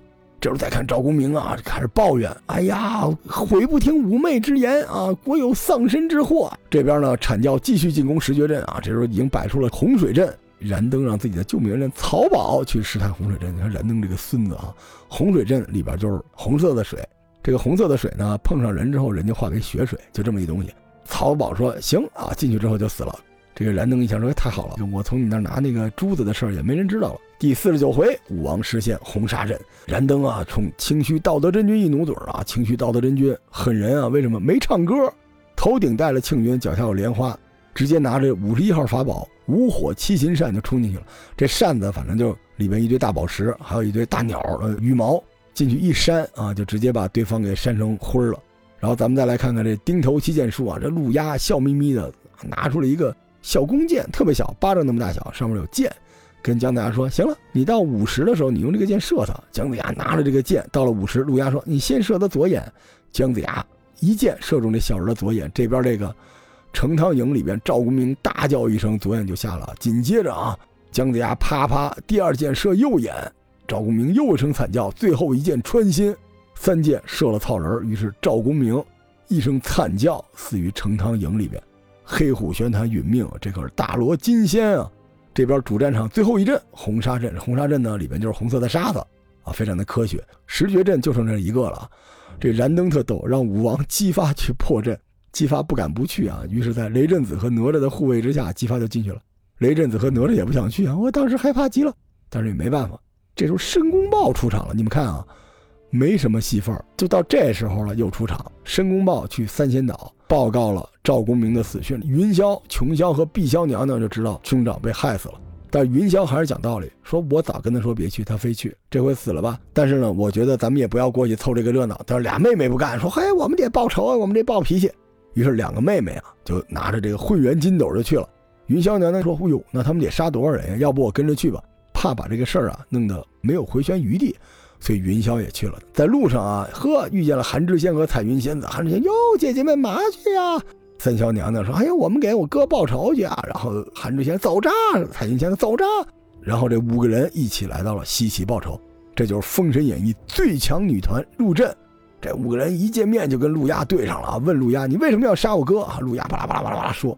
云霄居然听进去了，说：“啊，也对。”结果这边碧霄不干了，拿出了第五十二号法宝混元金斗。这东西是一个抽屉，这是封神的第一号抓人利器，直接把陆压给抓进去了。但是抓进去之后弄不死陆压，这陆压跑回来了。回了大营之后，我跟大家吹啊，说我没事啊，我没事我什么事都没有。然后吐一口血，我先撤了。结果陆压就撤了，一仗就撤了。第五十回，三姑祭拜黄河镇啊，这三霄娘娘来找燃灯和姜子牙算账。混战之中啊，姜子牙偷袭，就又偷袭，打中了云霄。杨戬这个哮天犬变成白象啊，咬伤了碧霄。黄天化没有战绩，被伤到了眼睛。五十三号法宝叫戳目珠，这东西是小玻璃珠子，专门打人的眼睛。戳木珠这是彩云仙子的法宝啊，第五十四号法宝风袋，这是韩知仙的宝物。打开之后就往外放黑风，然后姜子牙就捂眼睛一捂，戳木珠又来了，把姜子牙也给打瞎了。这三小娘娘非常的愤怒啊，于是摆下了九曲黄河大阵，请阐教来破阵。这个就是十二金仙的劫难。这个九曲黄河阵啊，我小的时候听封神，我就觉得最狠的就是这玩意儿。杨戬来破阵啊，结果被琼霄娘娘活捉。接着，琼霄又用混元金斗活捉了金吒和木吒。紧接着第二天，阐教十二金仙一起联手破阵，结果都被活捉。我的个天呀！燃灯飞遁逃跑了。这个混元金斗啊，在命里边就活该对应玉虚门下这些犯了杀戒的金仙。这些金仙都被削去顶上三花，天数如此啊！把玉虚门人都拿进了黄河镇，闭了天门。失了道果，只能等到姜子牙封过神，再修正果，返本还原。这就是天数啊！就这个东西，把这个十二金仙全抓进去了，只剩下燃灯和姜子牙了。这东西有多狠呢？大家知道，大罗金仙就是得有这三花和五气，三花聚顶就是精气神，五气朝元，心肝脾肺肾，这是中医哈。但是他这些东西呢，已经可以修成实体了。结果这九曲黄河阵把这些人抓进之后，消三花去五气，就是说十二金仙全都变成了。凡人，这也太吓人了。但是这三霄娘娘抓了这么多俘虏之后啊，云霄娘娘宅心仁厚，觉得三教是一家，所以一个人都没杀。你们想象一下啊，如果是姜子牙，这就全死了，全砍头了。云霄还在那琢磨呢，说这事儿怎么办呀？是吧？我把对方抓这么多人，怎么处置啊？我进退两难。这边燃灯也无计可施啊。这个姜子牙俩人在那犯愁，就听见半空中有仙乐。一派嘹亮之音啊！紧接着这个天就亮了，彩虹啊，五色的祥云，还有这个各种的 BGM 就起来了。燃灯赶紧跪在地上说：“弟子不知大驾来临，有失远迎。”谁来了？元始天尊啊！元始天尊赶到了西岐，太过分了！圣人来了，他坐着一个沉香辇，就是一车，上面都是香水和花儿。旁边南极仙翁啊，拿着扇子，看着很悠闲。其实南极仙翁可累了啊，在后边推呢。只不过展示的是非常悠闲的一面。元始天尊头顶上这庆云有一亩地那么大，正常人就是人多大，这云多大，他这一亩地那么大，上面有五色毫光，金灯万盏啊！就旁边这个云霄啊，在镇里边一看，说完了，说师伯来了，能看见吗？这个我觉得要拍电影真的挺好看的。元始天尊直接进了九曲黄河镇，慧眼垂光，看见十二个弟子都躺那儿，闭目不争。元始天尊说：“哎，就因为你们这帮货三尸不斩，六气未吞。”空用功夫千载，全都变成了凡人呀，太惨了。然后就回去了。燃灯就问说：“哎，众位道友怎么样了？”元始天尊说：“都已经三光消去，闭了天门，已经成了凡夫俗体。”燃灯说：“嗨，说那您刚才进去干嘛不把这个阵给破了呀？”元始天尊笑，还笑呢，说：“我虽然管阐教，但是我上面有师兄，这么大事儿，我得把我师兄叫来。其实就是想甩锅。”正说着呢，空中鹿鸣之声啊！元始天尊说：“哟。”八景官，道兄来矣！老子啊，老子乘牛从天而降。元始天尊说：“哟，有劳道兄驾临啊！”老子说：“不得不来。”三位娘娘在镇里边一看，西岐这城头啊，除了一亩大的这个庆云，又出现了一座玲珑塔，五光十色，在天上悬着。云霄说：“完了，玄都大老爷来了！”玄都大老爷就是这老子。你们拍电影吧，这得多好看！老子啊，跟这个元始天尊说：“咱早点把这个阵破了，远离红尘。”元始天尊说：“行啊，上了香辇，南极仙翁继续后边推着。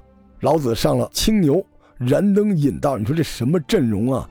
满地都是鲜花，异香扑鼻啊，满天都是红霞和金光。一行人来到了黄河阵前，超大的一个彩车啊。老子说：‘三仙姑，快来接驾！’里边一声钟响，三位娘娘出阵，立而不跪。老子说：‘啊，你们怎么不跪我呀？’碧霄娘娘特刚啊，说我拜截教主，不知有玄都，上不尊，下不敬，礼之当耳。说我凭什么拜你啊？是吧？老子说：嚯，你呀，行，破阵。三位娘娘转身入阵，老子把青牛也领进阵来。元始天尊开着这个香辇也进阵了。旁边这个南极仙翁说：这我招谁惹谁了？这你 也推进去了。一行人啊，直杀进黄河镇来，太赖皮了。人家那边只是截教的。弟子，你这边是两个教主圣人入阵啊，太赖皮了。云霄娘娘在前面引路啊，在进阵的一瞬间，回头问了句：“师伯，大老爷，二位可知今天是什么日子？”老子啊，掐指一算，猛地看向元始天尊，二人恍然大悟，频频点头。原来如此，今日九月一日，祝罗叔生日快乐！封神之战进入高潮，圣人下场，咱们下回再说。